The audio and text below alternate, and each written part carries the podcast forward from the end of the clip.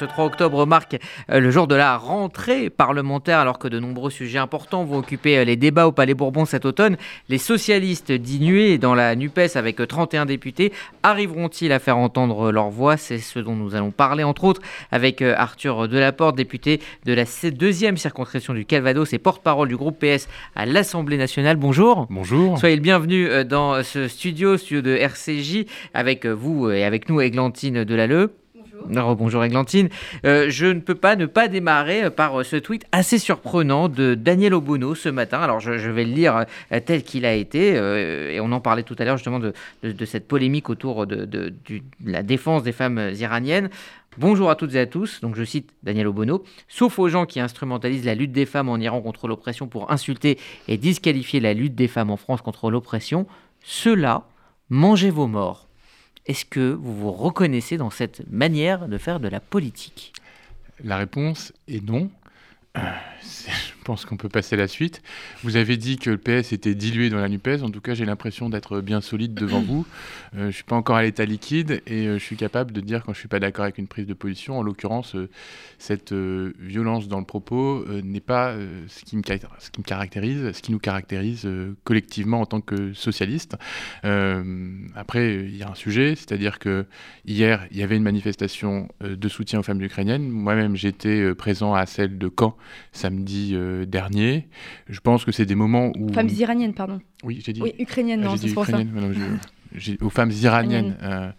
Euh, à, Caen. Et donc je pense que ce pas des, sujets qui doivent nous diviser, au contraire, euh, c'est des sujets qui doivent nous permettre d'être tous unis contre euh, l'islamisme, notamment en Iran, qui fait que des femmes sont privées de leur liberté, qu'aujourd'hui elles se battent pour faire valoir leurs droits. Et ça c'est important et c'est ce qui doit tous et toutes nous réunir. Ah, cela dit, ces, sifflets ne viennent pas de nulle part. Il y a quand même une certaine ambiguïté de la part de ces personnalités, on va dire, de la gauche de la gauche, par rapport au voile par rapport aux questions de laïcité Est-ce que ce n'est pas aussi une grande ligne de fracture avec le Parti socialiste tel qu'on a pu le connaître? En tout cas, il peut y avoir des, divergences euh, d'appréciation, sans doute, euh, des divergences de positionnement, mais je pense que, en ce qui concerne le Parti socialiste, on n'a jamais souffert d'ambiguïté sur ce point, et euh, on continuera de défendre une ligne qui défend les droits des femmes, le principe de laïcité en France, et au-delà, l'universalité des droits et de la liberté d'expression. C'est aujourd'hui que les députés font leur rentrée dans l'hémicycle de l'Assemblée nationale. On parle d'une rentrée brûlante, tendue, avec plusieurs textes comme la réforme de l'assurance chômage, le budget, les retraites. Comment vous la sentez cette rentrée, Arthur Delaporte? Sachant que c'est votre premier mandat de, député. Oui, alors déjà, c'est qu'une demi-rentrée, puisque la semaine dernière, euh, par exemple, sur la question de l'assurance chômage, nous étions déjà mm, en mm. commission à batailler euh, de pied ferme sur ce, sur ce sujet. Je pense qu'on y reviendra. Euh, comment je la sens? Je ne la sens pas très bien pas très bien pour les Françaises et les Français tout d'abord, parce qu'on va voter un certain nombre de textes qui sont des textes de régression sociale, de recul des droits. On va avoir euh, un projet de loi de finances qui manifestement n'est pas à la hauteur et qui euh, prolonge les logiques qui étaient celles euh, du précédent quinquennat, donc c'est particulièrement inquiétant. On a un projet de loi de financement de la sécurité sociale qui est une coquille vide, qui ne contient vraiment aucune mesure, alors que par exemple l'hôpital traverse une grave crise. c'est la première fois qu'on a une crise aussi importante avec aussi peu d'ambition notamment sur la question euh, euh, de la santé. Donc là, euh, moi, je vous dis que je suis assez inquiet pour les Françaises et les Français parce que le gouvernement n'est pas à la mhm. hauteur de la période que nous traversons. Et par ailleurs, il gaspille son temps à faire des réformes inutiles, et celle de l'assurance chômage en est une. on va parler de toutes ces réformes après. La rentrée parlementaire débute avec un premier débat sur l'Ukraine. Alors, selon Politico, ce matin, les députés du PS vont en profiter pour déposer une proposition de résolution sur l'Ukraine en quoi consiste-t-elle? Eh bien, déjà, je saluerai l'organisation de ce débat. C'était une demande de notre président de groupe, Boris Vallot, lors des premières questions au gouvernement. Il avait consacré euh, sa question à l'Ukraine en disant Nous devons en débattre au Parlement.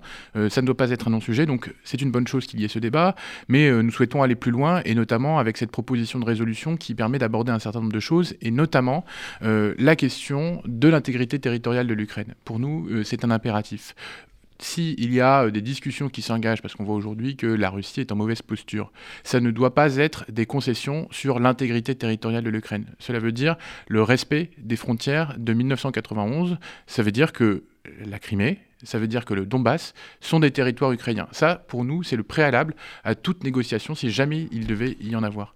Il y a un deuxième point qui est euh, celui qu'on a mis dans la résolution, qui est celui euh, des multinationales qui continuent de s'enrichir grâce à la mmh. guerre en Ukraine, et notamment, je pense à, Total Energy, qui euh, a fait 440 millions d'euros de, de résultats nets au premier semestre 2022, grâce notamment à sa prise de participation dans une entreprise qui livre du carburant aux armées euh, russes. Donc ça, c'est pas acceptable aujourd'hui et on doit être euh, assez ferme sur euh, l'interdiction des activités des entreprises françaises en Russie, notamment dans ce contexte de guerre. Voilà, ça c'est les deux principaux points. Il y en a d'autres. Hein, qui sont les signataires de cette proposition? C'est l'ensemble des députés socialistes, voilà, qui déposent cette proposition de résolution. On espère qu'elle sera examinée au plus vite par l'Assemblée nationale, mais ça nous permettait, euh, en amont du débat, euh, qui n'est pas un débat contraignant, mhm. qui n'est pas un débat où nous sommes amenés à prendre collectivement une position, de dire voilà notre ligne, voilà la ligne des socialistes dans ce débat sur cette question internationale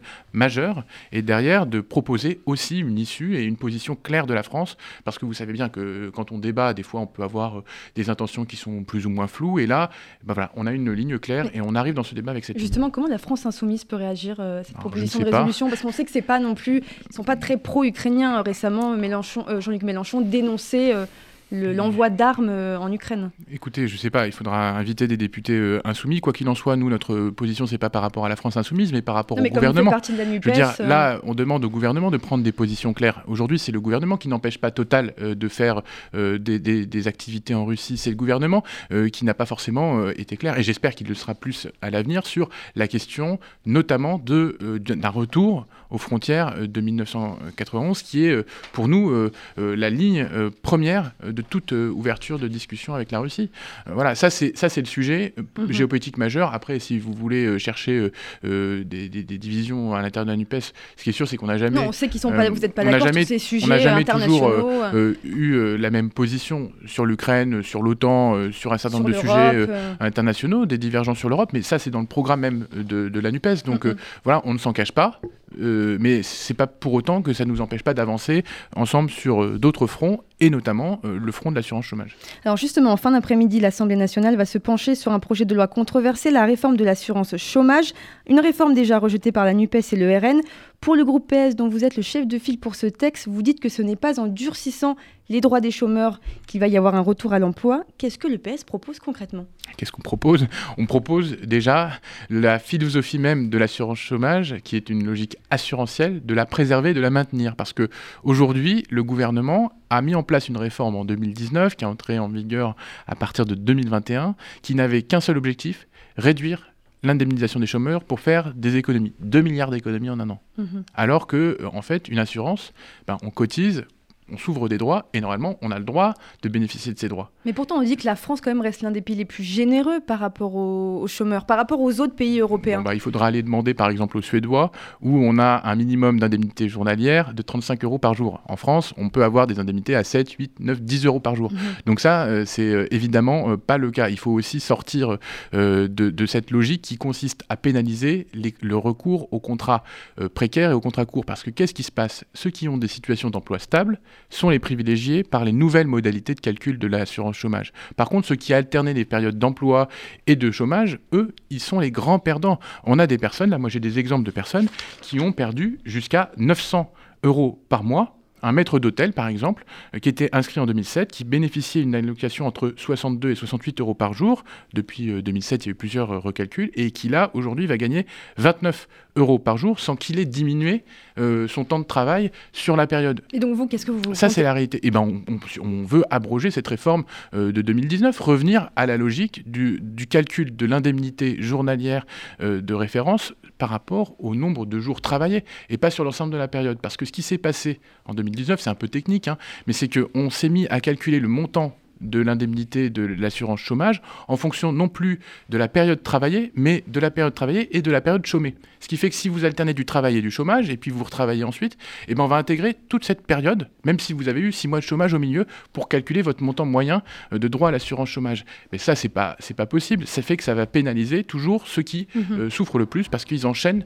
euh, justement les périodes. Donc ça, c'est la première des règles qu'on veut. Je crois que vous voulez créer aussi un comité. Alors, Ça, c'est un deuxième sujet.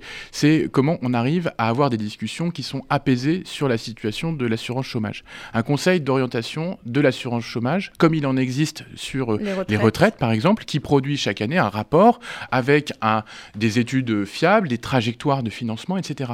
Aujourd'hui, on n'a aucune donnée. Les partenaires sociaux s'en plaignent, le gouvernement lui-même reconnaît qu'il fait sa réforme sur la base d'aucune information fiable et sûre, c'est que des projections, que des hypothèses, et finalement c'est surtout du flou. Euh, et donc nous, on veut qu'il y ait euh, un comité composé des représentants des chômeurs, parce qu'aujourd'hui les grands oubliés des réformes, c'est les chômeurs, mhm. des syndicats, des représentants patronaux, du gouvernement et des parlementaires, hein, parce que c'est un peu ça la composition euh, du Conseil d'orientation des retraites. Aujourd'hui, il y a des parlementaires qui sont associés. Et eh ben, ça permettrait d'avoir des discussions plus saines et plus objectives. Malheureusement, ce n'est pas le cas. Donc ça, ça fait partie, en effet, euh, vous le soulignez, des propositions qu'on a. Mhm. On a un certain nombre d'autres propositions, par exemple le droit universel à l'assurance chômage, parce qu'aujourd'hui, il faut savoir qu'il n'y a que 36% des chômeurs qui perçoivent une indemnité. C'est pas normal.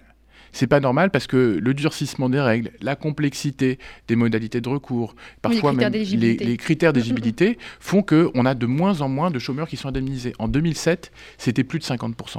Donc vous voyez euh, le recul considérable. Et on a encore perdu une dizaine de points euh, entre, 2000, euh, entre 2017 et 2022. En 5 ans, on a un quart de chômeurs indemnisés en moins. c'est pas normal. En juillet euh, dernier, 38 députés de gauche, pour la plupart euh, des, communistes, ont déposé une proposition de résolution euh, qui vise à condamner, alors je cite, le régime d'apartheid institutionnalisé par Israël contre les Palestiniens. il y a eu à ce moment-là, à part Jérôme Gage, un silence assez assourdissant de la part des élus socialistes. quelle a été votre réaction à titre personnel à ce texte? Je suis pas signé. Oui. J'ai pas signé et, d'ailleurs aucun socialiste euh, n'a posé euh, sur la version euh, du texte qui a été déposée sa signature.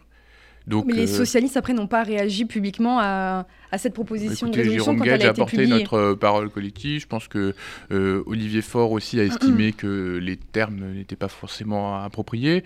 Euh, moi, j'ai pas été interrogé à ce sujet. j'ai pas souhaité rajouter une couche parce que j'estimais que voilà, c'était un. en fait, je suis pas partisan de la division. Par contre, quand on m'interroge, je n'hésite pas à avoir une parole claire. Voilà, c'était pas ni le moment, ni forcément les bons termes. le CRIF a parlé d'antisémitisme sous couvert d'antisionisme. Est-ce qu'on peut dire aujourd'hui qu'une une frange de la gauche est antisémite euh, Moi, je n'irais pas euh, dire ça. Je n'irais pas dire euh, une frange de la gauche est antisémite parce que je pense qu'il y a un antisémitisme latent dans la société française. C'est vrai. Il y a un problème avec l'antisémitisme, et il ne faut pas fermer les yeux dessus, mais les organisations politiques de la gauche, et que ce soit le Parti socialiste, qui je pense a toujours été clair sur ce sujet, le Europe Écologie, et même euh, puisque là, euh, vous pointez du doigt le, parti, le parti communiste, le parti communiste, qui reprend des, positions du parti communiste israélien, il me semble. Donc voilà, ils ne sont pas antisémites dans leur discours ou dans leurs propos. Ce qui ne veut pas dire qu'à gauche comme à droite, il y ait euh, euh, des expressions au sein des partis ou dans la société au sens large qui puissent être euh, à, caractère antisémite. C'est que pour vous, l'antisémitisme de gauche n'existe pas aujourd'hui Non, je attendez. parce que ce n'est pas forcément le même que celui qu'on trouve dire quelque chose que je n'ai pas dit. Oui. parce que je, viens de vous dire qu'il pouvait y avoir à gauche comme à droite, mais ce n'est pas le même. Des formes d'antisémitisme. si, ça peut être le même. en fait, mais je parle là au niveau individuel. Par contre, à l'échelle des organisations de, de, la gauche il n'y a pas euh, d'antisémitisme structurel. Vous voyez, il peut y avoir de l'antisémitisme, comme dans l'ensemble de la société. Je veux dire, c'est quelque chose qu'il nous faut combattre, c'est quelque chose qui doit être puni, c'est quelque chose qui relève de la loi, et c'est pour ça que je n'ai pas apprécié quand Elisabeth Borne a renvoyé dos à dos le Rassemblement national et l'ensemble de la NUPES et l'ensemble de la NUPES. Pourtant, il y a eu des prises de position de, Jean-Luc Mélenchon qui, qui étaient, on, va dire, euh, assez contestables au niveau de, de, leur contenu. Par exemple oh, il y a eu plusieurs fois où il s'est attaqué directement euh, au CRIF en reprenant des, des, poncifs euh, antisémites. Après, il y avait la venue de Jérémy Corbyn avec Daniel Simonet pendant les législatives. par exemple, si, si vous prenez cet exemple-là, qui a été dénoncé par ailleurs par la candidate socialiste sur euh, la circonscription. La à la rage. Hmm. Euh, bon, moi, je voilà, n'ai pas souhaité non plus intervenir dans cette polémique. Euh, Jérémy Corbyn lui-même a été blanchi hein, des accusations qui pesaient contre lui personnellement, mais ce qui ne veut pas dire, et pour le coup, quand on prend le rapport, quand on lit le rapport sur l'antisémitisme au Labour, qu'il n'y avait pas d'antisémites au Labour. Mhm. Maintenant, ce qu'il faut dans toutes les organisations politiques, on pourra parler peut-être tout à l'heure la question des, violences sexuelles et sexistes dans les organisations, mais il faut des procédures qui permettent de sanctionner en interne, parce que les organisations doivent être exemplaires, les propos, les comportements de nature antisémite, et au-delà de ça, puisque l'antisémitisme est un délit, qu'il est répréhensible, eh bien, si on considère qu'il y a un problème, alors on va en justice pour faire condamner pénalement euh, les personnes qui commettent de tels actes. Donc si on accuse quelqu'un d'antisémitisme, c'est toujours quelque chose de grave. C'est pas quelque chose qui doit être instrumentalisé politiquement. Euh, à mon sens. Et donc c'est pour ça que quand euh, Elisabeth Borne a eu voilà, une forme d'ambiguïté, on lui a dit, écoutez, si vous nous accusez, c'est pas pas ici que vous devez nous accuser, c'est dans les tribunaux.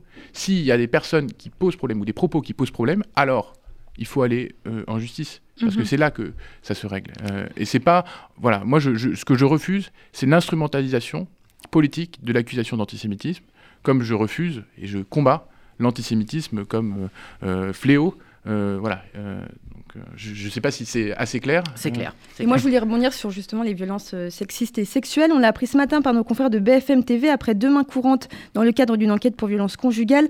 Cécile Quatennens, l'ex-épouse du député insoumis Adrien Quatennens, a porté plainte contre ce dernier. Aujourd'hui, Adrien Quatennens doit-il quitter définitivement la NUPES? En tout cas, il a quitté ses fonctions. Il s'est mis en retrait. il a quitté ses fonctions de dirigeant politique de la NUPES. Est-ce qu'il ne sera, pas présent aujourd'hui dans l'hémicycle? Écoutez, ça c'est euh, un suspense intenable. Personne ne sait. Euh, je ne sais pas. Je ne sais pas s'il il viendra parce que venir, c'est aussi euh, s'exposer au regard et générer du malaise.